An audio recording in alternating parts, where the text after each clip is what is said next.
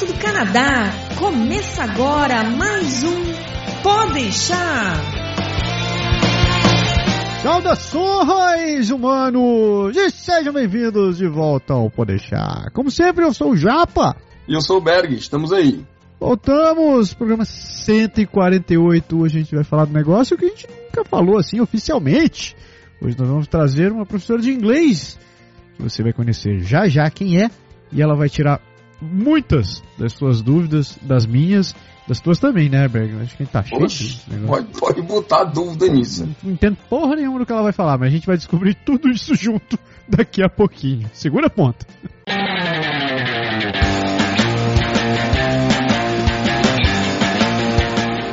Vamos ser honestos. Quando a gente pensa em viajar, qualquer centavo economizado é lucro. Afinal de contas, a gente quer mesmo é aproveitar o passeio, não é? Mas tem uma coisa que a gente sempre pensa em deixar de fora, é o tal do seguro viagem, não é verdade? Você sabia que um terço das pessoas que viajam acabam com algum tipo de intoxicação e acabam tentando se automedicar para não ter que perder o passeio?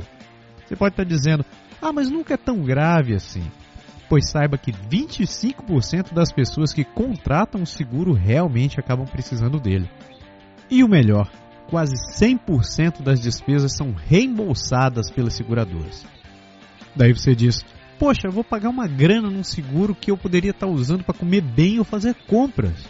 Olha, sobre isso eu vou te dizer o seguinte: uma simples consulta médica em uma clínica ou hospital no Canadá pode custar 1.500 dólares. É, 1.500 dólares.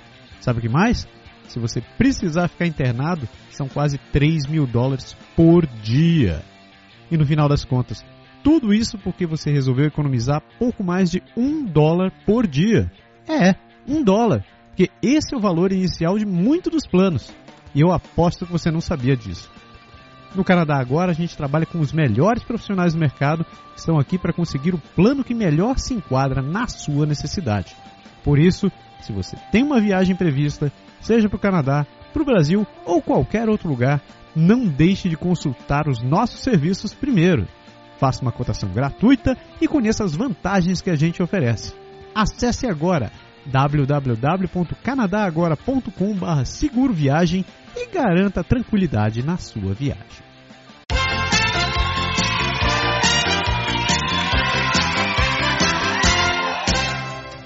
Aniversariantes! Esse pessoal que está com os anos em festa! Que delícia! Ou não, né? é, um, é uma questão a se é uma questão, avaliar. É uma questão de gosto, né? Cada um, Também, cada um leva o parabéns onde acha melhor. Ou não. Isso. Começar com minha listinha de aniversariantes. Queria dar parabéns para Ana Paula, Ana que estudou comigo no colégio. Eldo Santos, nosso querido Eldo, que morava aqui em Ottawa, voltou pro Brasil e que a gente tá esperando sua volta, Eldo. Volta pra gente. Aniversário também do Danilo. Danilo, um abração, meu querido.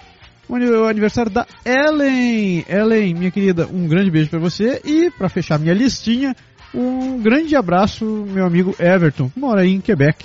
Assim, seu vizinho, Berg. Seu vizinho. Seu vizinho, né? Isso aí. Parabéns, parabéns pra galera. A minha lista não, não é tão grande dessa vez. Meus queridos amigos, a Camila Rocha, a, o Fred Lu, a Kellen Luiza e a minha amiga Mariana Neri. Mari, beijo para você, parabéns, muitos aninhos de vida, seja muito feliz e muito sucesso aqui no Quebec. Mari, mais ou menos recém-chegada, gente finíssima, finíssima. Show de bola. Parabéns, galera, e vamos pra frente que o programa é longo hoje. Vamos lá.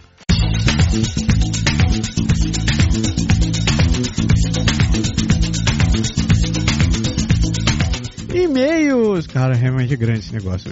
Um monte de e-mail. Não vou nem me enrolar, eu vou pular direto pro primeiro e-mail aqui, porque o negócio tá longo hoje. Então manda bala. Vamos lá. Primeira mensagem vem do Matheus Ximenes. Ele fala o seguinte: Fala, Japaiberg. Fala, Matheus. Primeiro, parabéns pelo programa. O programa é super informativo e muito divertido. Obrigado.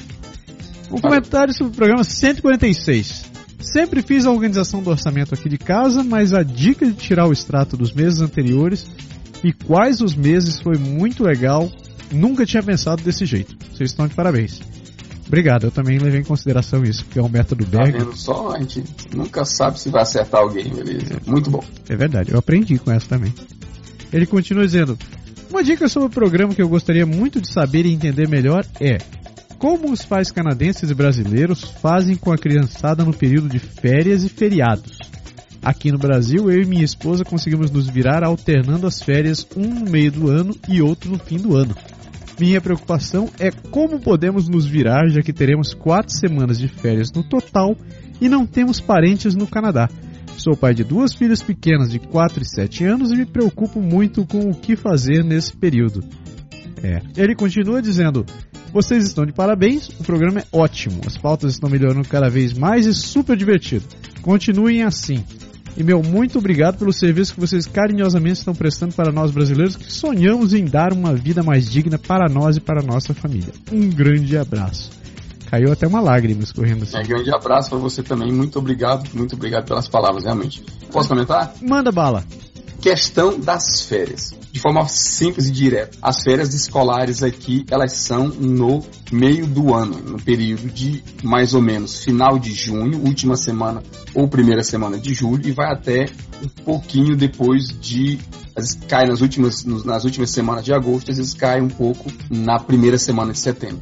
Então, geralmente é um mês e pouquinho, assim, de férias que eles têm no período do verão. Isso é feito exatamente por conta do verão. Quando essa galera sai, geralmente os pais que não têm onde deixar a criança, eles tiram férias. Aí, como é mais ou menos um mês e meio, é fácil você tentar conseguir algum esquema.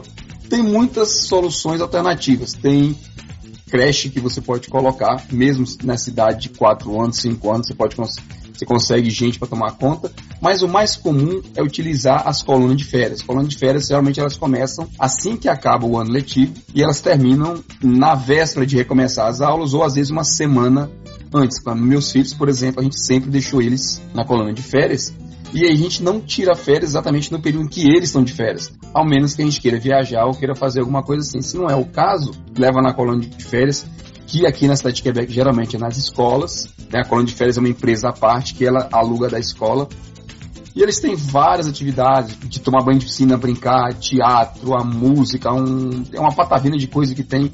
Então você não precisa realmente tirar férias, mas você vai desembolsar aí um valor que gira perto de 500 dólares por criança. 400 e pouco, 500 dólares por criança para você deixar na colônia de férias. Se você, obviamente, tem alguém que não trabalha, você pode deixar um, um, dos pais, no caso, tomar conta. E se você não quiser realmente deixar, aí você não tem jeito. Você tem que deixar, tem que revezadamente tirar férias, que é o que muitos pais fazem aqui. Eles tiram férias no mesmo, no mesmo período. No final do ano, tem duas semanas de recesso. A escola normalmente tem duas semanas de recesso, é o período de Natal, final de ano, por ali. E nesse período você tem mais ou menos o mesmo período livre. Você consegue se ajeitar com os dias aí e o casal para folgar essas duas semanas, entre aspas, e acabar assim cobrindo todo o espaço. O que pega é que tem alguns dias que a escola realmente é fechada e que não tem férias e que não tem nada, né? Isso acontece assim, não são muitos dias, mas acontece que umas duas ou três vezes por ano que a escola, aqui pelo menos, ela não oferece nem a creche da escola, nem nada. Então, nesse aí, os pais têm que se virar para arrumar alguém para ficar ou realmente tirar folga no trabalho e conseguir ficar com as crianças. Os pais não ficam muito perdidos no limbo, não. Beck está falando muito da realidade de Quebec. Morando em Ottawa, os preços aqui são relativamente bem diferentes de Quebec. Tem colônia de férias de uma semana que você pode estar tá pagando 250, 300 dólares, né? Uma semana só. Normalmente são duas semanas, três semanas, e o resto é contigo, negão, e o bicho vai pegar. Eu já ouvi falar que BC também passa pelo mesmo problema. Eu não sei o que acontece no meio do. entre, entre Ontário é, aqui e BC. Aqui também tem a outra, a, esse, essa modalidade sendo que além delas tem essa que fica o período inteiro da pausa. Aqui tem, aqui eles chamam aqui de colônias de férias especializadas. Tipo, você pode colocar na colônia de férias de inglês, de karatê, de basquete. Então quando você entra nessa modalidade, realmente é de uma ou duas semanas, realmente o preço é bem mais caro. Vamos pra frente? Próximo e-mail é do Pereira. Pereira comenta o programa 146, onde a gente falou também de orçamento do mestre. Aproveitando o gancho desse programa, vocês poderiam falar sobre investimentos no Canadá. Eu lembro que já teve um programa sobre sobre isso com o José Roberto Barros, mas gostaria de saber mais um pouco sobre as opções que temos para pessoas físicas. Então, assim, eu não tenho experiência de investimento, assim, de alguém que quer investir sozinho. O que eu vejo muito comum por aqui, inclusive um dos motivos pelo qual a gente gravou com o Zé, foi que a gente usa realmente consultores financeiros, né? pessoas que estão especializadas nisso, que eles oferecem plano de investimento e você vai e acaba investindo com eles. Infelizmente eu não posso dar muito mais detalhes porque eu não tenho realmente experiência nenhuma com isso. Assim, a gente tem investimento hoje, mas a gente faz com um consultor, um cara daqui. A gente pode procurar, né? Pode deixar uma anotada essa pauta para procurar outras opções para você, mas na descrição aqui do programa tem os links, não só desse programa com o Zé, mas outros programas que a gente fez que falam sobre, sobre algumas opções. Inclusive nos programas que, vão, que estão listados aqui no post, eles têm links para outros sites que também têm informações bem interessantes sobre investimento no Canadá. Último e-mail, meu Deus, esse é enorme. Rick Imigrante. Ô Rick, você é de volta? Também falando sobre controlando o orçamento doméstico. Bom, ele fala muito legal o tema, se pudesse acrescentar algo, eu gostaria. Eu acho que essa cultura de orçamento não deve ficar somente entre o casal, mas as crianças devem se envolver para começar a compreender aos poucos o valor do dinheiro na casa. O Berg ainda comentou bastante isso daí, né? Bota Exato. Principalmente aqui, onde o acesso ao crédito e ao consumo é mais fácil. Um grande abraço. Valeu, Rick, meu querido. Muito obrigado. Isso eu acho que dá um tema só aí, porque tem realmente muita, entre aspas, preocupação em relação a, a como gerenciar. Eu não diria nem a facilidade de compra, mas eu diria assim, o preço baixo, a, a falsa impressão de que é fácil adquirir as coisas, entendeu? É complexo. Mas é um tema pra lá de interessante. Façam como o Rick, façam como o Pereira, faça como o Matheus, faça como essa galera que está compartilhando e escrevendo. Todo mundo está escutando. Muito obrigado por escutarem a gente. Obrigado por continuar mandando mensagem, escrevendo e compartilhando tudo que a gente está fazendo. Não deixem de fazer isso, porque é assim que a gente continua mantendo o programa no ar, mantendo o site no ar e procurando manter a qualidade que a gente tem aqui. O que mais tem que fazer? Ah, é. Não esqueça a rede social, facebook.com.br Canadá Agora. O nosso e-mail continua sendo contato arroba canadagora.com. Falei tudo? Não, é isso aí. Mandem, inscrevam, falem de nosco. Falem de vós reforçando o pedido do Berg do outro programa também, não deixem de contar da experiência de vocês, como a gente está afetando de alguma maneira a vida de vocês, certo? Vamos pra pauta que hoje tem, hoje tem convidada! Eu adoro quando aparecem mulheres nesse programa, não fica só esse cheiro de cueca. Vamos lá. muda, muda a opinião, né? Muda um pouco a forma de ver as coisas também. Ainda bem, ainda bem. É para isso que nós serve, para chamar os outros. É isso. Volta uma água e a gente já volta.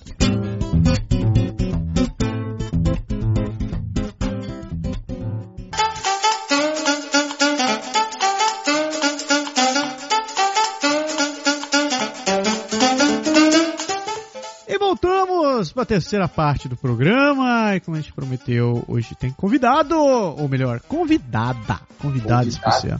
Exatamente. Nada como, nada como ter mulheres nesse programa, né? Pra tirar esse cheiro miserável que só fica macho no programa. Convidado de hoje é nossa querida Soraya Quirino, coproprietária da Ative Exams.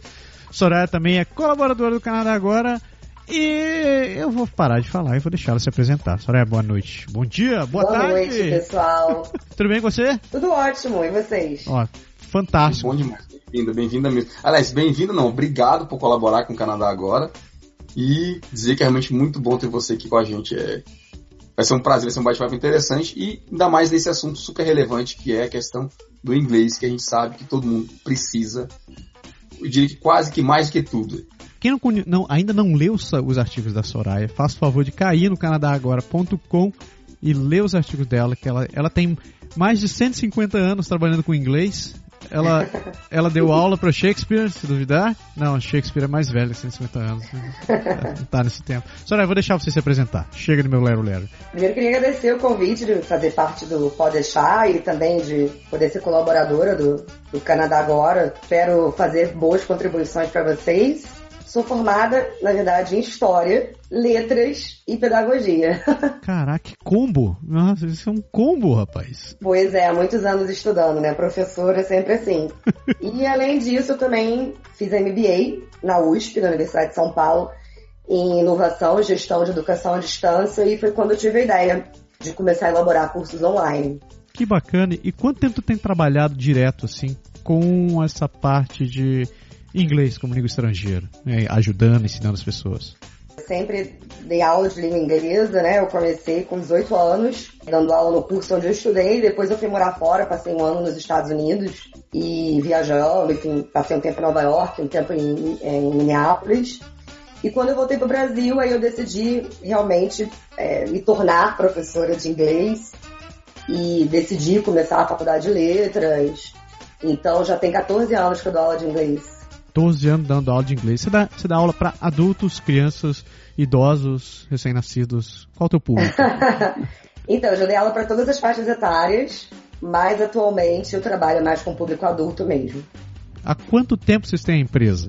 Então, eu já preparo alunos né, para IELTS e para TOEFL. Há uma demanda muito grande, sempre houve, é, especialmente porque eu trabalhava já com público que tem acesso, tem, tem recursos para fazer intercâmbio. Comecei a preparar para os alunos para IELTS e TOEFL, acho que acredito uns seis anos. Eu sou imigrante também, né? Eu passei por todo o processo de é, residência permanente pelo Quebec. Então, quando eu entrei no processo de migração, eu percebi que realmente a demanda que eu achava que havia para preparatórios para curso, é, para TOEFL e IELTS era muito maior do que eu imaginava. E foi quando eu decidi, né, criar Ative Exams. Eu já havia me, me, me formado na, no meu MBA na USP. Enfim, a Exams tem então aí três anos, três anos e meio. Foi quando eu realmente decidi me, dedicar exclusivamente é, para as aulas online voltadas para o preparatório para IELTS e TOEFL. Inclusive, quem nos recomendou que a gente entrasse em contato contigo foi a Andréa Zotelli, né? Que foi tua aluna. Isso mesmo. Ela só fala coisas maravilhosas a teu respeito. Cara, a Soraya é muito bacana, blá blá blá blá. Eu, tá bom, Andréa, você falou, então te acredito. Fico feliz com a recomendação, porque ela é uma pessoa maravilhosa também. Então, pra gente ser recomendado por alguém muito bom, né? com certeza. Do Spicalote, you talk about everything, eles understand. Às vezes não understand, mas faz yes, yes, não tem problema. Eu vou começar com a primeira, o primeiro sinal de ignorância da minha parte aqui. Como é, que, como é que você fala o nome desse maldito exame? Eu sempre falei TOEFL e eu acho que eu descobri que tá errado, né? Então, é, isso é uma questão. Às vezes até os nativos falam errado, né? Mas existe uma pronúncia oficial para todos os exames. Então é IELTS, alguns alunos falam IELTS, outros falam alguma coisa que é incompreensível, mas é IELTS. Outros falam como eu, IELTS, né? É IELTS. É isso, é IELTS. Tem aluno que chama de ILETS, enfim. mas o correto, a pronúncia correta é IELTS, né? Então o, o, o stress da, da palavra está no E e TOEFL. Né? A pronúncia oficial é essa. Vocês, vocês também perguntaram é, antes sobre o Kale. O pessoal às vezes me fala pra gente, ah, o Kael, vocês falaram pro Kael, não é Kael, é Kale. e o Celpip também, pessoal, Celpip, enfim. Eu... Sal, saltins, o pessoal vem às vezes com, com os nomes e fala, ah, que? Como? Eu descobri que numa escala de 0 a 10 eu tirei 2 porque a professora deu, teve dó de mim, né? Porque eu errei a pronúncia em todos os quatro. então, peraí. IELTS, outro TOEFL? Isso. CELP? IELTS, IELTS, IELTS, TOEFL, TOEFL, Kale, CELP. CELP. Viu, Berg? É, o Kale é mais evidente, assim, né? O CELP também, mas o, o TOEFL realmente é, é é, a maioria das pessoas falam TOEFL, né? Eu vejo, já, vi, já vi até nativos também falando assim. Eu falava, eu pronunciava TOEFL mesmo. É, mas se você for até no dicionário buscar a pronúncia oficial, porque, enfim, acabou virando já uma, uma palavra dicionarizada, né? O TOEFL. Uhum. Então, se você for, por exemplo, no, no The Free Dictionary, é, lá dá pra ver a pronúncia certinha. Vejam só. É pra isso que será um professor, tá vendo, galera? E, e muito mais, né? Do Spicalote, you talk about everything, eles understand. Às vezes não understand, mas faz yes, yes, não tem problema. A Ative Exams funciona como, assim? Como é que, são, como é que é o esquema das aulas? Como é que o pessoal te contacta? Como é que você faz um plano? Como é que funciona? Então, o nosso trabalho, até o momento, a gente não tem cursos é, é self-study fechados para qualquer aluno chegar e fazer. Né? A gente tá, vai lançar esse curso muito em breve, mas no momento a gente atua da seguinte forma: é, todo o nosso trabalho é customizado. E a gente trabalha com aulas particulares one-to-one -one, ou casais também. Então, o primeiro passo é fazer uma avaliação. Então, os alunos que desejam continuar com a preparação, eles fazem uma avaliação na nossa plataforma online então, essa avaliação, uma avaliação de gramática, é uma avaliação, um, reading test, um writing test e um listening test do IELTS. Então, depois que o aluno fez é, essa avaliação, a gente tem uma ideia de como que o inglês dele tá, mais ou menos, qual é o ponto de partida dele para a preparação. Depois disso, todo aluno tem direito a uma aula, é, aula experimental. Então, na aula experimental, a gente vai medir é, os speaking skills dos alunos. Então, a professora já trabalha em cima de uma prova do IELTS ou uma prova do TOEFL, né, o speaking test, de uma dessas duas, de um desses dois exames. E aí a gente já vai ter uma, uma noção muito boa, né, uma avaliação global do nível de inglês daquele aluno e a partir daí a gente vai ver quais são as necessidades dele. É, por exemplo, para tirar uma boa nota no writing, às vezes os alunos perguntam assim: ah, mas eu preciso estudar gramática, eu preciso saber gramática pro, pro IELTS ou pro TOEFL? Claro, porque se você quer tirar uma boa nota no writing ou no speaking, você tem que é, demonstrar né, na, na, prova que você sabe usar certas estruturas gramaticais, como present perfect, linkers, conditionals e por aí vai. Então, são exames que avaliam você de acordo com o nível de inglês que você demonstra. Se você chegar na prova e demonstrar um nível de inglês básico, você vai ganhar, vai ser avaliado como aluno do básico. Então, você vai ganhar uma nota, um 6, um Band 6, por exemplo, no IELTS, Band 5, é, 5.5, desculpa. a gente trabalha aí, então a gente tem essa visão global do nível de inglês do aluno, e a partir daí a gente elabora o planejamento para ele, para esse aluno especificamente, também de acordo com o tempo que ele vem, se ele tem mais tempo para se preparar. Esse planning é feito de uma maneira mais lenta e gradual. Caso contrário, é no susto, né? A gente às vezes chega aluno que com três semanas da prova, ai, quero me preparar, não falo inglês bem, tem que tirar é, CLB 9. então a gente fica desesperado e aí, enfim, a gente tem que improvisar. E como é que funcionam as aulas? Uh, vocês fazem uma. Vocês têm um número de aulas por semana ou isso depende do, do nível de desespero do aluno? Bom, isso depende do, né, do budget né, de cada aluno e também assim, do tempo de preparação que a gente tem e do nível de inglês dele. A maioria dos alunos é, faz um, é, duas vezes por semana. Alguns poucos alunos fazem só uma vez. Geralmente são os alunos que têm inglês mais avançado, só precisam mesmo polir um pouco inglês para a prova e aprender as estratégias para não cair em pegadinha. Eu, a gente tem alguns alunos que fazem todos os dias. Fazem aula de segunda a sexta. Enfim, é, esses geralmente são os alunos que têm um nível de inglês mais básico, né? E precisam fazer a prova em dois, três meses, quatro meses. Caraca. Com o inglês a gente vê muito a pessoa falar assim, ah, eu sei inglês, eu falo inglês. E a gente fala assim, ah, a pessoa vem quando ela chega aqui, ela descobre que ela não sabe, que ela não fala realmente. Tem muito disso? Geralmente os alunos que procuram a gente, que tem um nível bom de inglês, costumam ser alunos bem humildes. Eles chegam, ah, eu já falo inglês, eu trabalho, mas meu inglês é muito bom, assim, eu preciso melhorar muito.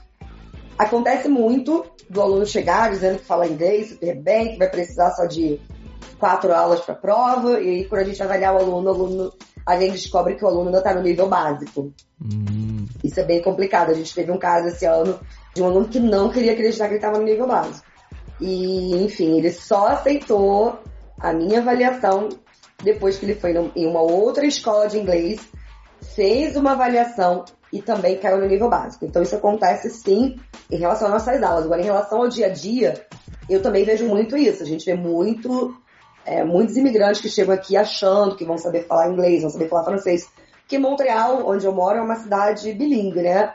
Mas quando você chega aqui, a realidade, né, bate a sua porta e você tem que se virar, você tem que dar entrada no, no seguro saúde, você tem que passar por situações que você não passa na sala de aula de inglês. Mesmo que a pessoa fale inglês ou fale francês bem, é um, é um, um desafio chegar aqui e ter que resolver toda a, a sua vida, ter que, ter que se adaptar a toda essa nova estrutura né, em pouco tempo. Então, nessa hora, as pessoas costumam dar uma engasgada. Com certeza, é, é a história que eu costumo contar aqui. A, a, realidade bate na tua porta quando quer uma torneira na tua casa, tu precisa ir na loja de material de construção e tem que explicar o que quebrou na tua casa para comprar. Exato.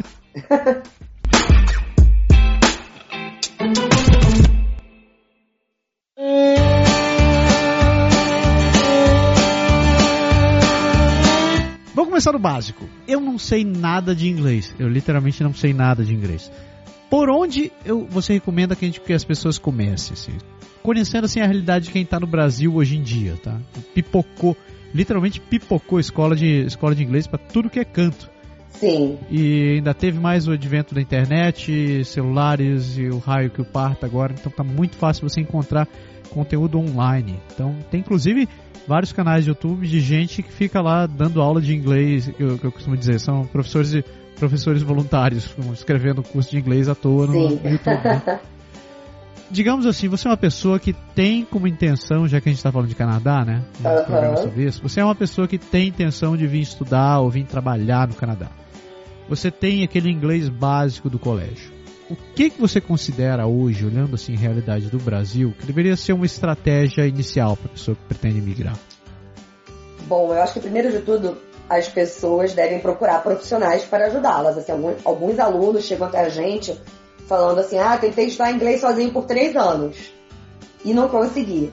É claro que você não vai conseguir sair do zero, você pode até aprender é, uma língua, qualquer coisa que você é, se propor a fazer sozinho, sim.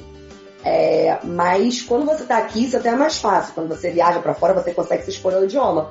Eu, por exemplo, aprendi espanhol em curso, fiquei muitos anos sem estudar, mas comecei a viajar para América do Sul, pela América do Sul e eu melhorei meu espanhol me comunicando, conversando com as pessoas.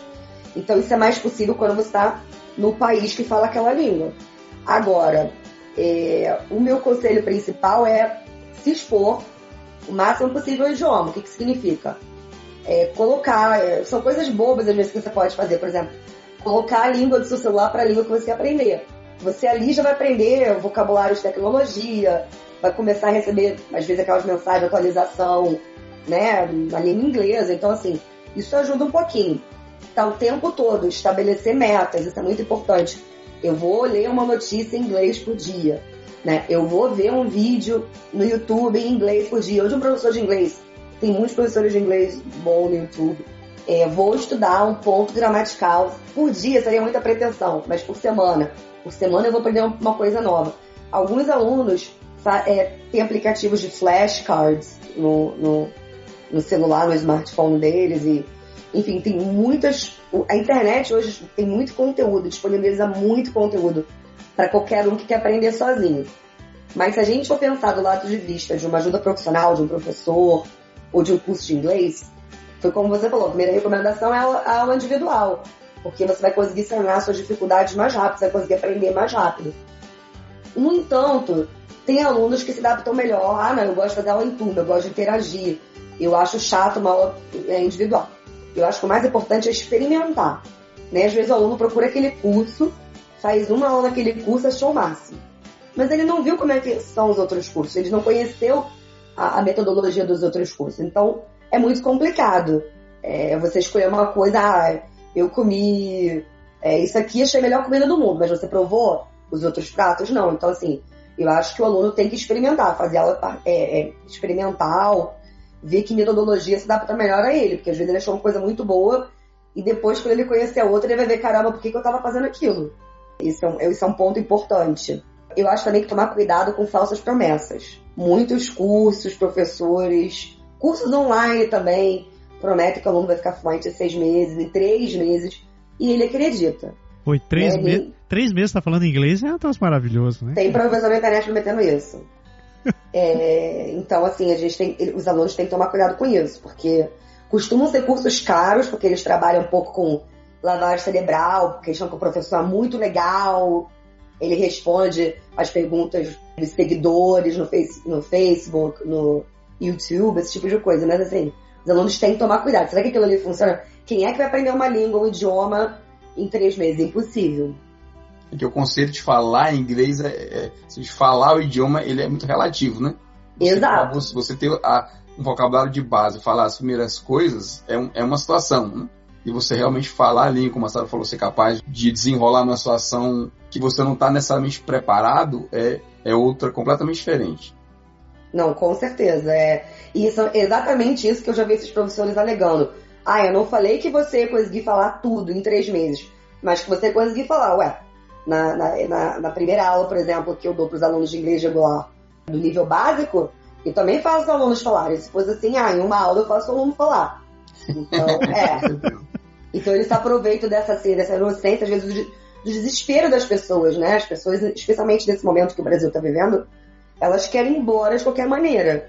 E eu acho que é o momento de respirar fundo, né? Pensar que caminho eu vou seguir para não se atrapalhar, né? Porque acontece muito é, de alunos procurarem a gente, fazerem uma aula experimental com a gente e falarem assim: caramba, eu fiz aula seis meses com a professora e ela não me ensinou nada disso que você está me ensinando em uma aula. É complicado, né? Porque muitas vezes é, quem acaba fazendo.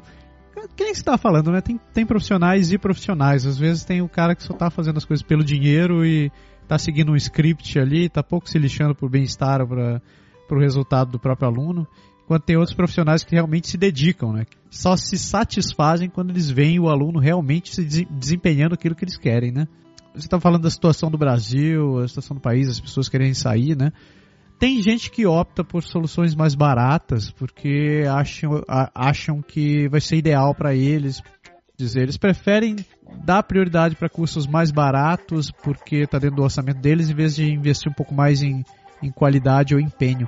Uma das coisas que a gente discute bastante aqui no programa, que a gente sempre bate nessa tecla, é a questão do planejamento. Que as pessoas têm que se planejar, eles têm que colocar suas metas e eles têm que colocar tudo no papel da maneira com que eles querem seguir. Hoje eu coloquei na minha cabeça, eu quero ir para o Canadá. Como eu tenho que me organizar para isso? Eu tenho meu inglês básico do segundo grau e eu já escolhi, eu, eu escolhi um professor, digamos, fazer aula contigo como eu tenho que organizar a minha vida e os meus recursos para isso? Pergunta difícil. eu sei, eu soltei a bomba mesmo. É, então, acho que as pessoas têm, assim, a mania de querer o produto, o serviço bom, barato e rápido, né? Tem até alguns memes na internet fazendo piada com isso. É, produto bom, barato e rápido eu não conheço. Bom, eu não conheço. É todos os profissionais que fazem um bom serviço na minha área, especialmente, e eu conheço muitos, eles cobram um valor realmente é, que a princípio pode até assustar o aluno, parece que está saindo caro. Mas os alunos têm que levar em consideração especialmente que, por exemplo, no meu caso, o tempo, tempo que você leva para aprender inglês, para começar a se desenvolver numa aula particular, em um semestre, às vezes você precisa do mesmo tempo em um curso, é, você precisa de três semestres para ter o mesmo nível de desenvolvimento em um curso, em um grupo. É só para pensar o seguinte: se tem uma, uma turma com 10 alunos, com é, uma hora de aula duas vezes por semana, né? Se você dividir 60 minutos por 10 alunos, você vai ver que por aula o aluno não vai falar muito tempo, né? Um aluno vai falar, os alunos, bom, alguns vão falar seis, outros vão falar dez, outros vão falar nada. Na aula particular, por exemplo, é você que está falando ali o tempo todo. Especialmente se o professor for, for bom, né? Ele vai se colocar, vai tirar o dele um pouquinho é, ali da aula, vai tirar um pouco a personalidade dele, até vai deixar o aluno falar. Porque ah, também eu conheço muitas histórias de alunos que foram fazer aula particular e os professores falam pelo cotovelo. Acho que é legal você bater um papo com o aluno, contar um pouco uma coisa aqui, outra ali, mas a aula é do aluno.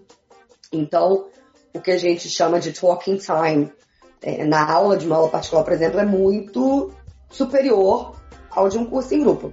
Agora, eu acho que os, os alunos deveriam sempre priorizar o aprendizado do idioma exatamente o que vocês falaram. Se planejar. Se eu não falo nada de inglês agora, eu não posso querer me mudar em quatro meses, em seis meses, está no Canadá ainda fazendo a faculdade. Os alunos às vezes têm o ledo engano de que precisam apenas se preparar para o exame. Quando é que ele, como é que ele vai fazer quando ele chegar lá e tiver que fazer um trabalho de 15 páginas em inglês? A gente se depara muito com isso. A gente tem ajudado muitos alunos nossos, né, que foram para a faculdade, mesmo tendo um bom nível de inglês, vieram pedir socorro né? Me falaram, ah, eu não estou conseguindo escrever direito, será que a gente tem como fazer uma aula de redação acadêmica? Então eu acabo ajudando alunos assim também. Mas eu acho que é se planejar, separar seis meses para se dedicar ao idioma e no final desse período ver né, como é que foi a evolução, como é que foi o progresso. Eu acho que a pressa atrapalha, porque você não, se, se o aluno não falar bem o idioma, o indivíduo não falar bem o idioma, o imigrante não falar bem o idioma, ele vai chegar aqui, ele não vai conseguir trabalho, ele não vai conseguir de repente se sair tão bem quanto ele achava que sairia na faculdade. Então, foi o que vocês falaram, acho que o planejamento é a palavra-chave e eu acho que o primeiro de tudo, sinceramente, é o idioma. E, os... e, a pessoa não pode deixar se abater também, né? Se ele acha que aprender o idioma ainda no Brasil é difícil, tem que levar em consideração que o resto da vida dele, se ele chegar e migrar, vai ser nesse idioma. Então, o quanto mais você investir enquanto você estiver no Brasil, melhor você vai ser a sua adaptação, a sua chegada ou a sua vida quando chegar por aqui. Né? Exato, exato, exato. A gente vê muitos imigrantes aqui que, quando vão fazer entrevista de emprego, são pessoas super qualificadas e, quando vão fazer entrevista de emprego, ah, olha, seu nível de inglês não é muito bom. A gente, eu conheço alguns casos aqui em Montreal de pessoas que passaram por isso. Você tem um currículo muito bom, mas você não tem um bom nível de inglês, ou não tem um bom nível de francês, então eu não vou poder te contratar. Isso acontece muito. Eu diria até que essa é a principal causa, a principal razão pela qual as pessoas não conseguem uma vaga de emprego aqui. Isso às vezes o empregador nem fala, né? Se muitas vezes você, faz, você vai para entrevista de emprego, você faz a entrevista, o cara fala com você e depois diz, tá, a gente dá uma, a gente dá uma resposta da semana que vem, e ou o cara diz, ó, não, ou então ele não diz nada, simplesmente acabou. E a pessoa fica insistindo, insistindo e não entende porque que, que com aquele tanto de qualificação ele não é capaz de, de conseguir o danado do emprego, mas às vezes, assim, talvez a maioria das vezes o problema está no idioma. Eu já contei, eu já contei meu caso aqui uma vez que eu fui, eu fui para entrevista de, de emprego, eu fui contratado com a promessa de ter um emprego se algum empregador me aceitasse, né? Então a pessoa acabou fazendo assim, ah, você vai lá e, e faz a tua entrevista. Se o cara quiser te contratar, você está empregado. Se o cara não te contratar, você não tá, você volta a ficar na fila lá. E aí eu fui para entrevista e o, o, a pessoa se apresentou, era o diretor de informática lá, ele abriu meu currículo no meio da, da coisa e falou assim, esse sistema aqui que você fez, como é que foi? Me conta aí. O que é que tinha nele? E aí eu falei durante uns, uns dois, três minutos, explicando o que era o sistema, o que foi que ele fez, como é que como é que a gente tinha feito o trabalho, qual era a equipe, qual era a tecnologia. Quando eu terminei, ele fechou e falou: beleza, eu te dou uma resposta ainda hoje. Eu falei: como assim? E a minha entrevista? Ele eu só queria saber se você falava francês. ele falou assim: no teu currículo a gente já sabia, a gente já, já tinha gostado, só precisava saber se você era capaz de trabalhar na língua. Eu tô vendo que você fala, não tem problema nenhum. E aí, à, tarde, assim, no finzinho da tarde, realmente ele ligou para a empresa e falou: pode contratar que a gente aceita o cara. Assim, eu tive a experiência de estudar num curso de inglês na época no Brasil, no curso regular como FESC, como outros cursos. E foi aquela coisa, eu fiz muito tempo de inglês sem aprender grandes coisas. Quando eu fui para o francês, que eu precisava para fazer entrevista de imigração, para fazer as coisas aqui, que eu não tinha o nível, eu falei, não vou embarcar numa dessa de fazer um curso assim, porque eu não tenho muito tempo, eu preciso de um curso particular. E realmente eu encontrei um, uma, pessoa muito legal, um cara, por sinal tinha sido meu professor de inglês, inclusive, num, num desses cursos e ele me, me fez, me fez meu, assim, meu, meu começo, minha iniciação ao francês. E como você falou, o tempo que você tem como professor dedicado, no caso era eu e minha esposa, a gente era casal estudando com ele. O tempo é muito maior, assim, você não tem como, como comparar. Na sala de aula, você fica paradão lá, assim, é exercício e tal. Com um professor particular, ele vinha direto com uma coisa e ele tá ali, ele corrige você, você fala, ele, ele ajusta, ele explica assim, é uma aula para você, né? Você não tem como, como dizer que não é melhor. Especialmente também porque tem uma, uma mais uma questão. É, os adultos, especialmente, são muito inseguros, porque o adulto tem medo de errar. Uhum. As crianças não, as crianças elas arriscam, né? elas falam do jeito delas, sai errado, elas não estão nem aí. Os adultos eles ficam com medo de errar, eles ficam com medo do outro. Ah, que o outro vai achar se eu errei. Então, em uma sala de aula em grupo, uma boa parte dos adultos fica muito, muito, muito retraída e acaba não falando, acaba não, não aproveitando, né, o, o espaço que tem. Na aula particular é você, se você errar, é você o professor. Ainda assim, alguns alunos já chegam com muita vergonha para a primeira aula. Assim, eu, eu tento, né, quebrar, sempre quebrar o gelo, é, fazer o aluno relaxar antes de começar a aula propriamente dita, mas as nossas aulas são sempre em inglês. Eu já entro nas aulas falando inglês, eu só realmente paro se eu vir, vir que o aluno bloqueou completamente. Mas, assim, digamos aí que tem uns 20% dos alunos que quando a gente começa a aula, eles até às vezes perguntam assim, ué, mas já vai começar em inglês? Sim, é uma aula de inglês. Você queria o quê, né? Mas então tem essa coisa, o adulto é inseguro, então acho que é mais um motivo. Se você é inseguro, se você é tímido, você ir para uma turma estudar um idioma, você vai, não vai, não vai evoluir, né? Como poderia, pelo menos. Pode crer. Do speak a lot, you talk about everything, eles understand. Às vezes não understand, mas faz yes, yes, não tem problema. Existe diferença entre o inglês para imigrar e o inglês para vir estudar? O que, que tu acha? Quando a gente, a gente, acontece isso também, alguns alunos procuram a gente, já fizeram prova, estudaram sozinhos, ou então fizeram preparatório com a gente, e aí deram o rumo todo na, no college ou no processo de migração e depois voltam. E aí eles falam, ah, eu queria um inglês para poder me virar, né, quando eu chegar lá. Então a gente, eu costumo trabalhar é, é, dessa forma também, e eu chamo isso de survival English. Né? O que é o survival English? São skills mais práticos. Então, é, o aluno vai aprender como é que ele vai conversar com o médico se ele for para o hospital, como é que ele vai dizer que ele está com febre, como é que ele vai dizer que o filho é, vomitou, né? Às vezes você se depara com essas situações assim que você chega. Então, eu trabalho com esses skills mais focados mesmo no dia a dia, né? É reclamar que a roupa não tá boa, olha, a roupa tá muito larga, tem uma menor, e por aí vai. No mercado, reclamar que algum produto veio com defeito. Então, esses skills mais práticos, esse survival English, é essencial para quem tá vindo imigrar. Tem que saber se virar, é, porque senão você já vai chegar aqui, você já vai se assustar de cara. Então, eu acho que quem tá vindo imigrar deveria é, valorizar esses skills, né? E tem também material disponível na internet para poder estudar sozinho. E eu acho também que quem está vindo para imigrar deveria focar um pouco em inglês no mercado de trabalho. Né? Porque quem já vem para imigrar com a residência permanente, obviamente está interessado em se lançar no mercado de trabalho. Então, tem o Business English, e eu acho também que, que, que é, de, deveria dar uma atenção é, nessa área de como fazer uma entrevista. Isso acontece muito também. Muitos alunos é, procuram a gente para fazer aula para entrevista. Não só alunos que querem migrar, alunos que acham a gente ou tem como a gente como referência, eles vêm e vocês fazem. Vocês preparam para entrevista? Sim. A gente também faz esse trabalho. E foi o que vocês falaram. É o essencial, porque eu acho que aqui, quando você é imigrante, quando o entrevistador te chama, eu tenho quase certeza que a preocupação dele é saber é, se você vai falar o idioma. Por que referência? Você vai explicar o trabalho que você faz, ok? Ele mas ele não tem referência nenhuma sua, porque as suas experiências são no Brasil. Né? O cara realmente, quando ele pega o teu currículo, ele precisa acreditar que você estava fazendo aquilo dali.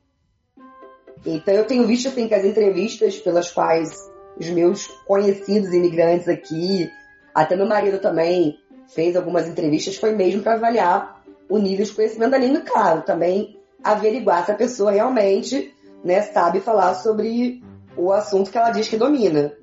Mas eu, exatamente o que você estava comentando antes é isso. É, é, é, realmente eles querem avaliar esse conhecimento você, do idioma. duas competências numa paulada só, né? Com os skills, como você falou. Pois é. Você, na hora que você explica alguma coisa e você convence a pessoa, um, ela sabe que você entende do que você está falando. Então, não é Miguel ali a história, você não tá. Você não copiou o currículo de ninguém, você não está fazendo nada errado. E dois, você fala, né? Então, o cara vê que você fala, que você conhece as expressões, que você usa o termo certo, que você entende que se você estiver falando aquilo com, com um técnico que é funcionário dele também, você vai conseguir desenrolar a coisa. Com a língua, você mata as duas, as duas é. coisas numa palavra só. Pois é. Se você vem estudar, seria interessante que você conhecesse é, um pouco o vocabulário acadêmico, né, estruturas que são usadas nessa área. A gente sabe que toda, toda profissão tem os seus jargões, né? Especialmente na, na universidade tem sempre aqueles termos que são valorizados pela academia. Quem está vindo para cá para estudar deveria buscar um livro de inglês acadêmico. Tem material disponível na internet também para isso. Além disso, eu acho que a preocupação com a norma culta para quem vem estudar deveria ser um pouco maior. É, eu já tive relatos assim de imigrantes por aqui que foram para a universidade, né? E no primeiro trabalho o professor chamou e falou como é que você passou nesse, no exame para entrar na universidade. Esse texto é inadmissível, enfim, levou aquela lavada do professor teve que reescrever. E, enfim, uma amiga minha até, que está em outra cidade, me contou uma história dessa, que ela, que ela é, viu uma aluna chinesa assim, ser detonada pela professora na frente do mundo. E a menina ficou arrasada. Mas é, é verdade, é, é, um troço que a gente escuta bastante de quem, de quem vem estudar aqui, que faz universidade, faz college aqui, que o, o método de ensino aqui, o, o sistema de ensino daqui, ele privilegia duas coisas muito pesadas, né? Eles fazem, eles têm muito trabalho escrito, você tem que escrever mesmo, e eles têm muita, muita apresentação, muita defesa de trabalho, que você tem que discutir e, e defender seus tópicos. E um, de modo geral, é, dependendo do curso que você escolhe no Brasil, você nunca vai, fazer, nunca vai passar por um negócio desse. Ou então, se você passar, vai ser uma raridade, por exemplo, exatas. Se eu fazer uma engenharia, uma, uma, uma informática, uma física da vida, raramente você vai ter, vai ter ser obrigado a, a ir, em frente e defender e, e, argumentar em cima do seu trabalho. E isso é comum em qualquer disciplina aqui, em qualquer curso eles têm essa. Eu não sei nem como é que eles chamam isso, mas é, é uma prática que tem em todas as disciplinas de você é, ser forçado a escrever, a realmente é, defender suas ideias e a, articular seus argumentos. Exatamente, eu, ia mencionar exatamente isso, fazer apresentações também. As universidades aqui valorizam muito isso, o aluno falar em público, defender as ideias, debater com os outros alunos, com os professores. Então, é, se você já está inseguro no seu inglês, quando você, enfim, se deparar com essa situação, vai ser praticamente uma, uma montanha para você escalar ali na hora. Então, é por isso que eu acho que as pessoas deveriam sim dar mais atenção para o idioma, porque é, a dificuldade com o idioma vai afetar toda a sua vida aqui. Né? Quanto menos você falar, mais difícil vai ser a sua vida aqui. Especialmente na primeira semana que você chega aqui, que você não entende nada do que as pessoas falam. Eu, por exemplo, no Brasil, estudei francês da França. Né? Eu, eu conhecia, eu já tinha ouvido francês quebecois, estava uma loucura. E falei, bom, vou deixar para lidar com isso quando chegar lá. eu fiz como os meus alunos nesse sentido. Quando eu cheguei aqui, que eu dei de cara com o sotaque é, das, dos, dos, dos quebecois, eu falei assim, gente, o que, que eles estão falando? As pessoas me perguntavam coisas, eu ficava naquela situação assim. Só dizia ui, ui, ui, ui, Enfim, a pessoa tá me perguntando, neva no Brasil? Eu, ui. então, eu demorei assim. Né? É, eu demorei assim realmente um mês, eu acho, pra, pra me adaptar ao sotaque deles aqui. Hoje eu consigo entender, porque oito meses, então eu consigo entender e responder de pronto para tudo que eles falam. Mas prime a primeira semana, eu me senti péssima. Eu falei assim, gente, eu estudei seis anos de inglês, de francês, desculpa, pra quê? Eu fiquei assim, com a, realmente com a minha autoestima afetada, porque é, eu cheguei a dar algumas aulas de francês também no Brasil, né? Então eu já tenho um nível bom de francês e mesmo assim, a primeira semana, o primeiro mês foi um mês difícil. Isso porque eu estudei seis anos. Algumas, como é que algumas pessoas vão estudar seis meses e, vão, e acham que vão chegar aqui e, ah não, vou me virar, vou arrumar emprego, vou virar o CEO da empresa, não, não é assim. Você já né? Vou dominar o mundo. Você já chega e quer sentar, entra no bonde e quer sentar na frente ainda.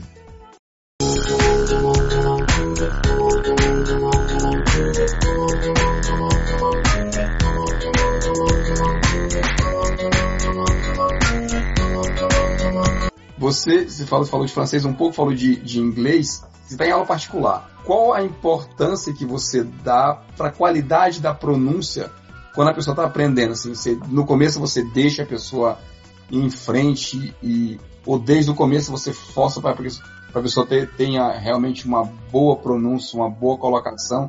A gente estava vendo, a gente estava falando bem no comecinho lá da, da, terceira parte do programa sobre a pronúncia de IELTS de usa a, os tipos de, de exame que tem.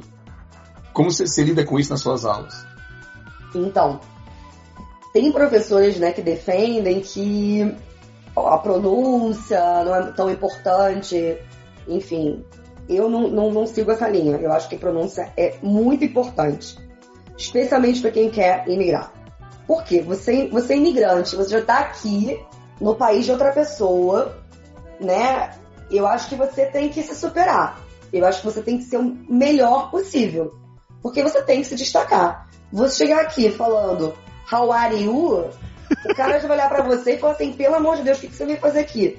Tem preconceito? Aqui, tem sim. As pessoas às vezes querem negar isso, mas eu vejo a forma como as pessoas me recebem e às vezes o desdém que elas têm em relação às outras. De tipo, ah, nossa, como você fala francês bem. Tem uns imigrantes que chegam aqui que, ó, não sabem falar nada.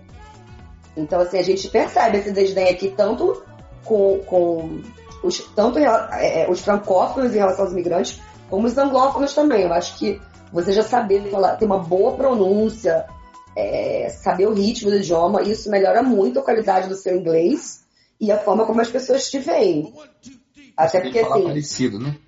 Exato. Eu vou e às, às, vezes as pessoas falam assim, ah, não, pronúncia não é tão importante. Eu vou dar dois exemplos muito bons. Um meu, quando eu fui intercambista nos Estados Unidos, eu virei para o meu chefe e falei alguma coisa sobre jantar, né? Então eu virei para ele e falei alguma coisa com a dinner.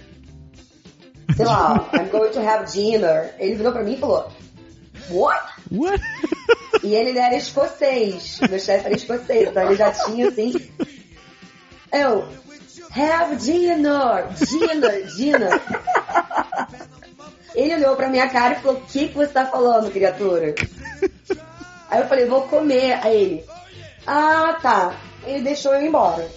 Eu parei e falei assim: Gente, o que, que eu fiz de errado? Como eu também já, já dava aula, né? Nesse período, tava no início, né? Eu dei aula, sei lá, um, um ano no Brasil no meu cursinho antes. Eu falei assim: Gente, eu pensei realmente de dinner para dinner era uma diferença enorme. Uhum. Você trocou uma letra, você trocou o D pelo G. Então, realmente ele não vai entender. Especialmente aqui no Canadá, eles estão até acostumados um pouco com francês, mas ainda assim a gente percebe que o pessoal de Ontário das outras províncias não falam francês. Né? A gente acha que todo mundo é bilingue, mas não é assim. Então, especialmente os anglófonos, eles não, não têm essa motivação de aprender outros idiomas, porque todo mundo fala o idioma deles. Então eles não conseguem perceber essas sutilezas. Ah, quer, ela quer dizer dinner e não dinner, porque na língua dela, né, o, o sol é diferente, do D é diferente. Outro exemplo, eu tenho um aluno que trabalha em hotel, é, tinha, né, um aluno que trabalhava, dava aula numa rede de hotéis, e esse aluno falou para mim que foi buscar uma cliente, ele era motorista, foi buscar a cliente no aeroporto, e que se encontrou com a cliente, que a cliente acusou ele de não ter avisado ela de que ele estava atrasado, então pegou um táxi e foi embora, revoltada da vida. E ele disse que falou com ela, tava falando com ela assim, I called you, I called you, I called you. called you. e a, a cliente, depois, já no hotel, né, no meio lá do, do lobby, perdeu a paciência com ele, falou, called you, caramba, não quero mais papo com você. E ele veio perguntar, mas o que, que eu tava falando de errado? Eu tava falando com ela, called you. Porque, especialmente, é, os brasileiros têm mania de falar o ED no final do, do, do, do passado simples como ed, né? Called, loved, e não é certa pronúncia. A pronúncia de, de call no passado é called. Então, de called para college você está quase falando college, né? Mas, eu Faculdade. Dizer, é college, exatamente. Você entrou. Isso é uma das coisas que eu vejo muito no francês, assim. O pessoal acaba, assim, não se toca que você está falando outra, outra palavra que existe e você vai endoidar a cabeça da pessoa, porque no meio da frase não faz sentido, né? Exato. Não faz sentido, assim. O pessoal chega pra. Eu, eu conto muito essa história quando eu vejo alguém falando aqui que pede alguma dica. O cara fala assim: ah, é, é, você quer quantos, você quer quantas, quantos chocolates? O cara fala, du, du, e faz o dois com a mão, sabe? cara, du é doce. Pois é. Né, você quer quantos? Doce. Suave, né? Doce. É. Entendeu? Aí você, você se põe na cabeça do, do da pessoa que tá. Né? Imagina você escutando português e dizendo, não, eu gostaria de manga. Aí, não tem nada a ver na frase, entendeu? Porque o cara falou um negócio que não sabe pois a palavra é. mal pronunciada e você jogou jogou lá pro outro lado. É, teve, eu lembro de uma reunião que a gente teve, isso ainda era no Brasil, e o cliente da gente era, era nos Estados Unidos. Aí um dos caras que trabalhava comigo tinha dito que tinha ido num restaurante escocês. Ele falou: No, I had a soap of bear. E o chefe, como é que é, rapaz? É, a soap of bear. A soap of bear? Yeah, a very good one. Oh, a soup of beer. Ok, yeah. Meu Deus. Cara, ficou todo mundo parou. Durante a reunião a gente parou assim. Que cacetes que esse cara tá falando? É que você vai tentar entender, você tenta entender, né? Você tá, tá, procurando ali a que diabo de palavra é ela ou a mais parecida, ou qual o sentido de que, de que ele pode estar tá falando, né? Não, tem coisas, tem coisas raras, tem coisas raras. Isso é outra coisa que eu acho que o professor, às vezes, num, numa aula tradicional, você com 10 alunos, ele não tem tempo de se dedicar a te corrigir a, essa, a, a essa, essas nuances, entendeu? É, com certeza, assim, eu, foi o que eu falei, eu sou muito conservadora até em relação a essa questão da pronúncia, mas também às vezes a maneira como o professor corrige, né? Tem correções e correções. Eu, por exemplo, quando os meus alunos estão falando, eu não interrompo. Eu acho que a interrupção é, às vezes é terrível, especialmente se o aluno é tímido, já tem medo de, de aprender, né? De nunca conseguir aprender o idioma. Então eu faço assim, eu deixo o aluno falar, né? Se ele está trabalhando em cima de alguma pergunta, algum comentário que o aluno está fazendo, eu deixo ele falar. Eu anoto todos os erros dele, não só de pronúncia, de gramática também. Eu deixo ele falar, eu vou anotando, eu tenho sempre uma folhinha é, na minha frente, ou eu anoto no, no, no, no, computador mesmo. E aí, depois que ele termina de falar aquilo, eu paro e mostro, né, todos os erros dele eu acho que até é uma maneira mais efetiva, porque se você interrompe a pessoa, ela vai falando, você interrompendo, ela falando, você interrompendo, o, o aluno não vai reter bem, porque vai estar no meio de uma conversa, tá muito mais complicado, porque que ele fale o que ele tem que falar e depois eu passo a recorreção, mostro para ele a forma escrita, então uma correção mais suave e eu, eu acho que é até mais eficaz. Realmente uma técnica de correção, tá? Tem, há diversas técnicas de correção, mas eu nas minhas aulas eu adoto essa.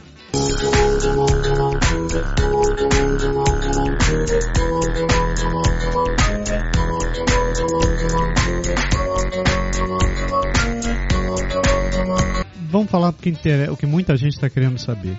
Tua empresa é especializada hoje, hoje teu, teus alunos e o negócio que você está montando está sendo especializado em preparar as pessoas para exame de certificação para vir morar aqui no Canadá, né? ou seja para estudar, ou seja para processo de imigração.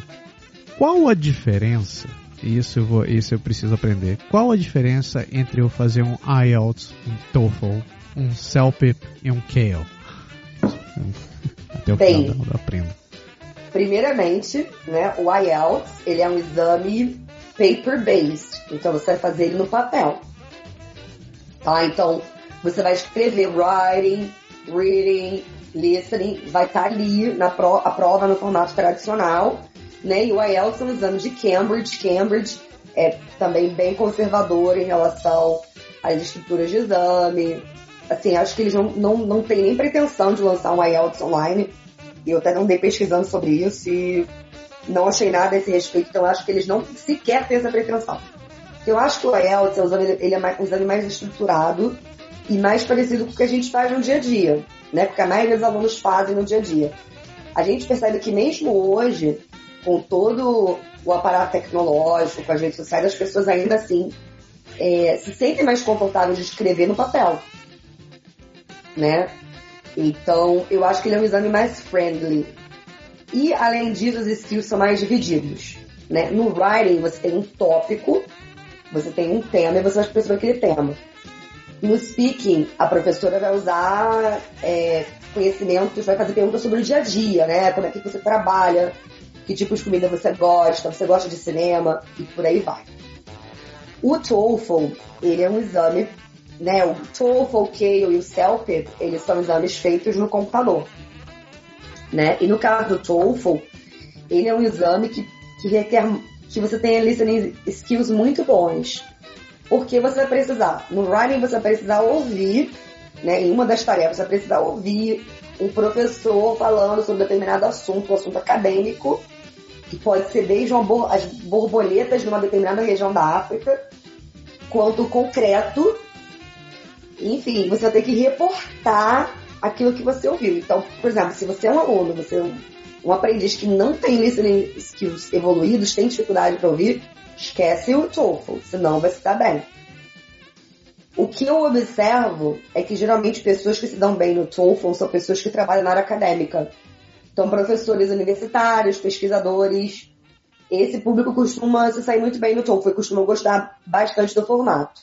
Eu sempre achei que fosse o contrário. Eu achava que, que quem era mais acadêmico preferia fazer o IELTS. Não, o que eu tenho observado assim ao longo desses anos é isso.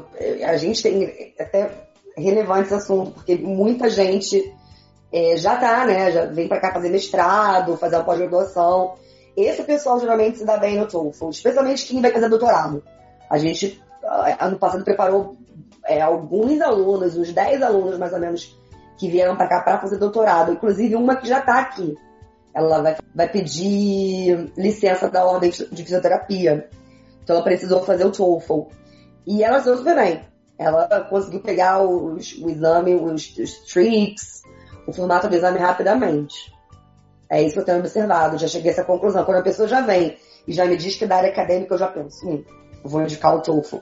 Caso contrário, a minha preferência é sempre o IELTS. Eu gosto bastante do IELTS.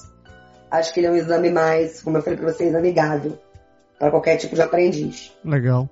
E o CELPEP? O que, que é o CELPEP?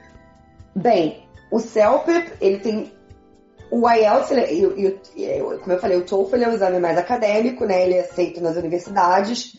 Ele não costuma ser feito, aceito para fins de imigração.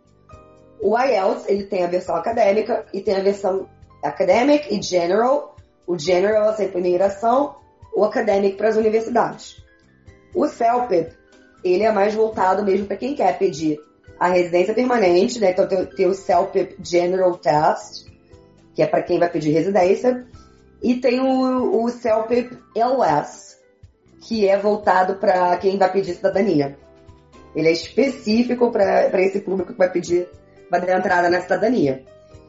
Ele também é um exame é, computer-based, então você faz o speaking com o computador, o TOEFL também, né? Você não fala com a pessoa, no IELTS você tem um examinador. No TOEFL, no CELPIP e no CALE você vai, vai falar com a máquina. E alguns alunos gostam disso, especialmente os mais tímidos, porque eles estão só na frente do computador, e outros alunos não gostam. Por exemplo, eu, não, eu já fiz os dois exames, o TOEFL e o IELTS eu não gosto. E o CELPIP também segue esse mesmo formato. É, a diferença também tem, tem a diferença de sotaque, né? O IELTS, ele trabalha basicamente com British accent, com sotaque, accent, o, sotaque britânico. Tem uma mistura, às vezes, de um indiano falando com sotaque britânico, um chinês falando com sotaque britânico, mas na maioria são é, britânicos falando. O CELPIP, ele tem Canadian accents. Então vai ser bem focado pro, é bem focado para o Canadá mesmo, né? O exame foi criado para isso. Uma diferença também interessante do CELPIP é que ele tem spell check. Então, quando o aluno está escrevendo a tarefa, é, o writing, né, a redação dele, ele escreve a palavra errada, a palavra sublinhada em vermelho. Ah. Então, ele pode corrigir. Eles não corrigem para você, mas ele não mostra... Não tem a sugestão, né? Não tem a sugestão, mas ele mostra que aquela palavra não está com o spelling certo. Tá? E além disso, uma, uma coisa interessante do, também do CELP é que eu, eu gosto do, do speaking test dele, porque é uma prova de speaking baseada no que a gente chama de task-based. Então é baseado em tarefas. Então o que, que significa? É, no IELTS ele vai te perguntar questões sobre o dia a dia, né? No, to, no TOEFL vai pedir para você falar de assuntos acadêmicos. No CELP você vai ter que fazer comparações. Então ele vai trabalhar esses skills de fazer comparações vai pedir para você comparar duas cidades grandes que você conhece. Então, além de ser algo mais concreto, eu acho, mais prático, ele vai te obrigar a trabalhar determinados skills ali e você vai ficar, você já vai se ligar, né, por fazer comparações e vou ter que fazer comparativos, superlativo. Você, qualquer aluno que já tem um nível de inglês consegue perceber o que, que o exame quer dele naquele momento. Então, em outra sessão você precisa dar conselhos, em outra fazer previsões para o futuro. Então, eu gosto desse formato do, do, do exame, eu gostaria mais ainda se fosse com o examinador cara a cara. E E finalmente. Daí o Kale. Daí tem o Kale, né? Então, o Kale é um exame mais acadêmico, né? Ele é, ele, ele é um exame mais recente, até ele foi criado mais recentemente.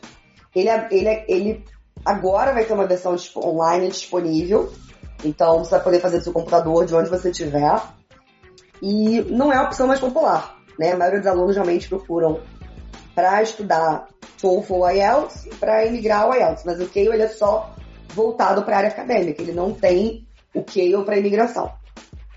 Né? E, bem, é um exame que é um pouco mais. Os alunos costumam dizer que é um pouco mais tricky, alguns alunos tentam, não conseguem nota mínima, enfim, eles vão decidir ir para o IELTS, para o TOEFL.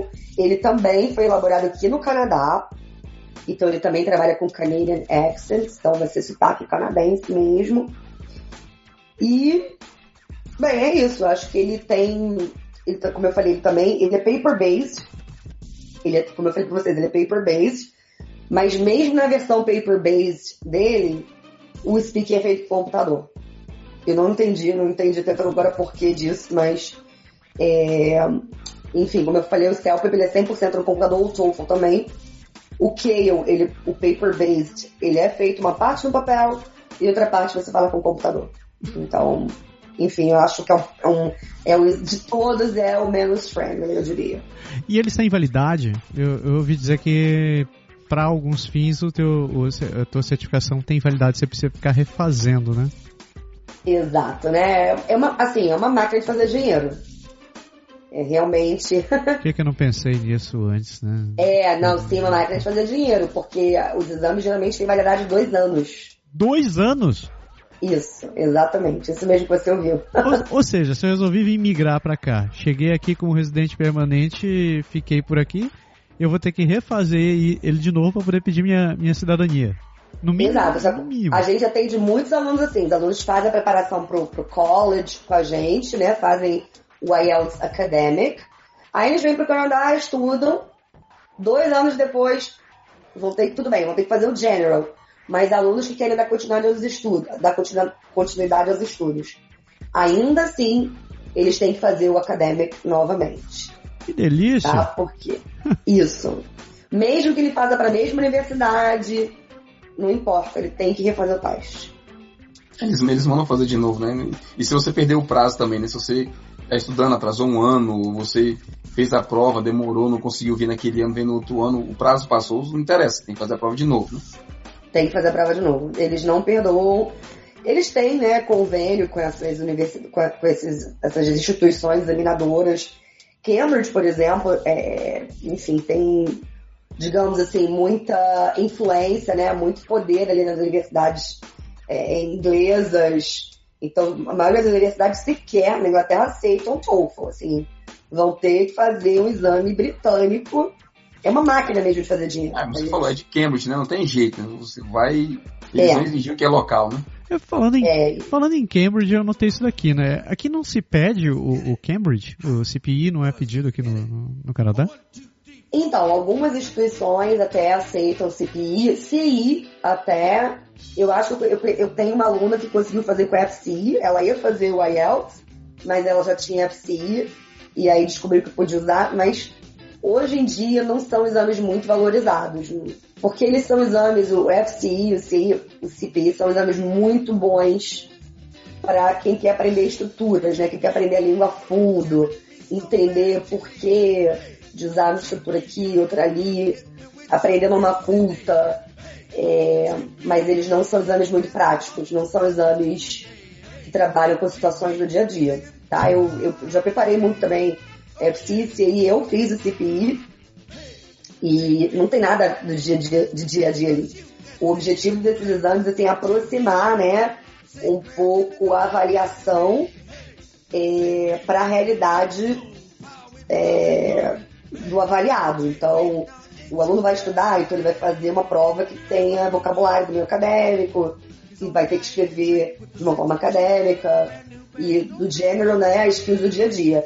Esses exames FCI, CPI, CI, não. Eles são exames que requerem um alto conhecimento da gramática, e vocabulário da língua inglesa que não são nada práticos. É, eu, eu sou, uma, eu sou uma, uma prova viva do CPI, quando eu fazia inglês ainda lá no Brasil, eu fui dar ouvidos pro meu professor. E, e era um, ele era um troll em, em, encarnado, né? Aí ele disse, não, acho que você devia fazer, mas o que que eu faço? Será que eu devia fazer um IELTS e tal? não, faz o Cambridge. Aí eu, sério, velho, mas eu, eu nunca vi ninguém fazendo isso daí. Não, acho que você consegue fazer o Cambridge. Fiz, aí chegou minha nota e eu acho que eles só não me deram nada mais baixo do que o C2, porque não tinha C2. então foi assim, eu, é, valeu, Neto, muito obrigado. Aí, eu falei que você estava pronto. Eu disse, mas não passei. Eu falei que você estava pronto. você tá pronto para passar. Era, o CPI é um exame cruel. Eu, eu tive que estudar muito, porque não é só avaliar os seus conhecimentos, avaliar o formato né, e avaliar um, uma, um, nicho que eles querem, né? Uma, uma gama de estruturas gramaticais que eles querem que você apresente, que você mostre, que sabe fazer ali. É, então acho que por isso que eles acabaram caindo de desuso. Eles eram mais usados nos anos 80, início dos anos, meados dos anos 90, mas depois eles começaram a acabar caindo de desuso mesmo. Vamos parar por aí, senão a gente acaba se entregando a idade aqui.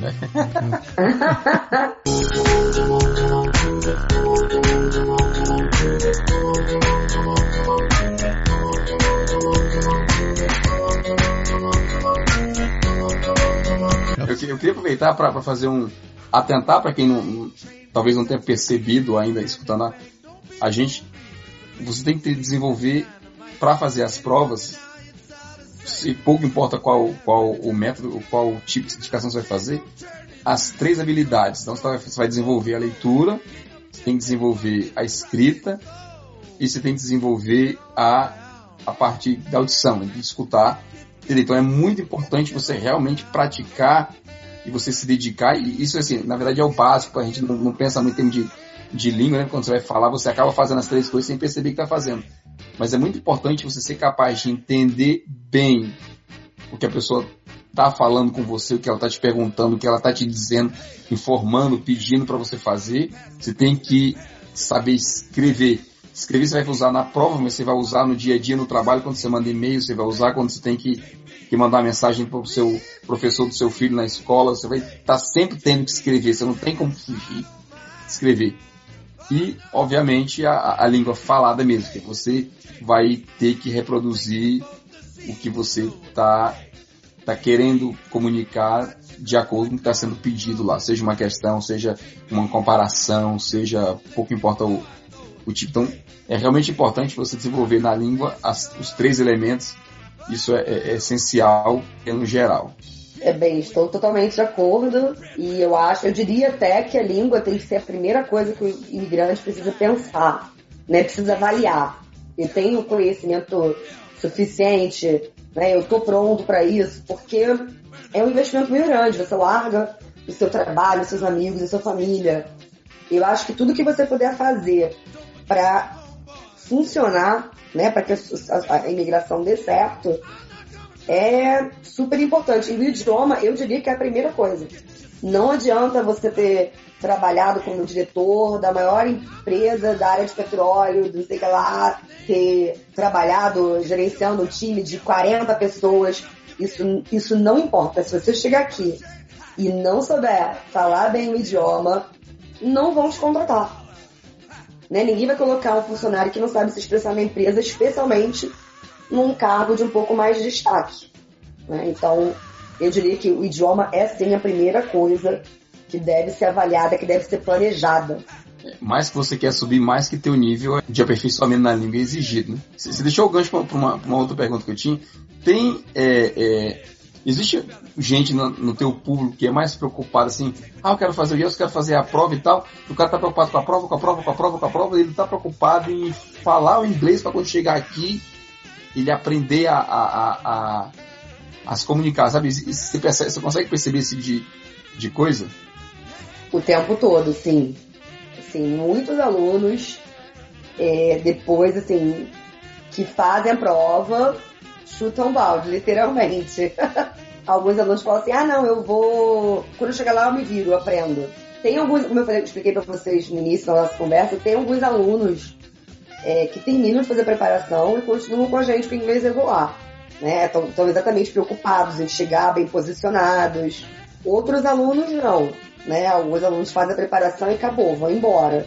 É, então, assim, eu acho que geralmente esses alunos escrevem pra gente depois pedindo socorro, né, para ajudar com abstract, para ajudar com a, os assignments da universidade, isso acontece bastante. Uhum. E, tá? também, olha só, se você assim, é, aprenda a falar e a prova vai vir meio que naturalmente, verdade? Ou tem um, realmente um específico que você precisa se concentrar e, e ter aquela vantagem de você praticar redação, praticar. Ou a pessoa que, assim, tipo, sei lá, usando qualquer coisa, o Massaro, Massaro já fala inglês há, há muito tempo. Se ele fosse fazer a prova hoje, não teria problema. Bem, a prova tem algumas, alguns truques, né? E também você tem que entender o que, que o examinador quer. Eu vou dar um exemplo. Eu, eu tava dando, dando aula para um tradutor, né? Que ele também é formado em letras, ele fala inglês super bem. E ele, eu ensinei para ele como é que ele deveria escrever a redação, mas eu acho que ele já estava tão acostumado a escrever de uma certa forma que ele me entregou um trabalho completamente diferente do que eu havia passado para ele. Então, eu expliquei para ele, se você apresentar isso lá, você não vai tirar uma nota muito boa. Por quê? Ele escrevia muito bem, mas ele usou, por exemplo, contractions. Uhum. Você não pode usar contractions numa prova escrita, né? Contraction é uma característica da língua falada, tá? Uhum. Em inglês informal, ok, mas numa prova é inglês formal, então você não pode usar contractions. Ele acabou usando uma linguagem muito informal. É, o, parágrafos muito longos, escreveu três parágrafos. O parágrafo de desenvolvimento tinha, sei lá quantas linhas, 50 linhas.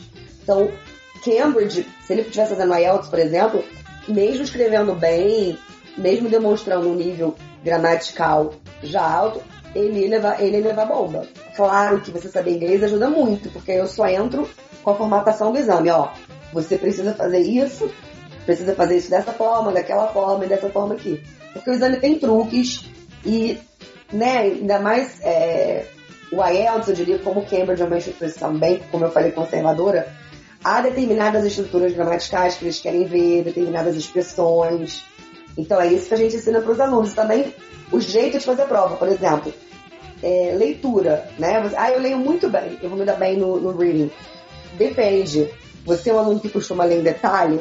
Se você é um aluno que lê texto em detalhe, você pegar o IELTS e ler três textos e responder 40 questões em uma hora, você não consegue. Caraca. Então, pois é, então assim, ah, eu leio muito bem, mas você lê muito bem como e quanto tempo você demora para ler. Porque às vezes tem alguns alunos que falam assim, eu acertei 39 questões quando eu fiz a prova para treinar, para ver como é que era. Quanto tempo você demorou para fazer isso? Ah, umas duas horas. Pois é, só levou o dobro do tempo da prova. Então a gente ensina o aluno a ler, né? Ensina os truques, como é que você vai achar as questões ali no reading. Se ele já fala inglês bem, o processo é muito simples. Ele só vai aprender a técnica e vai falar, caramba, sabe? É bingo. E vai fazer o exame com muito mais facilidade.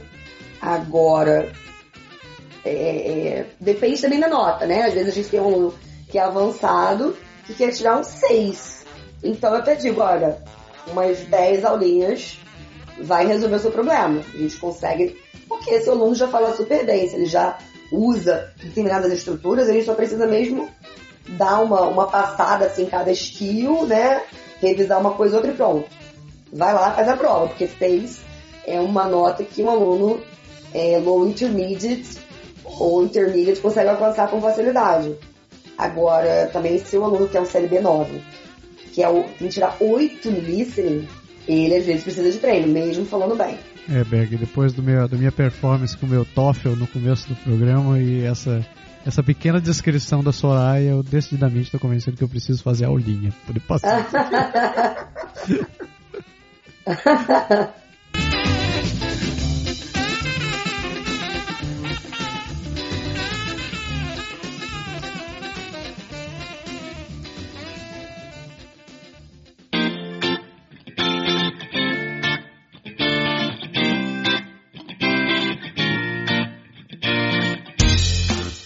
Certo? Chegamos, chegamos no final desse programa?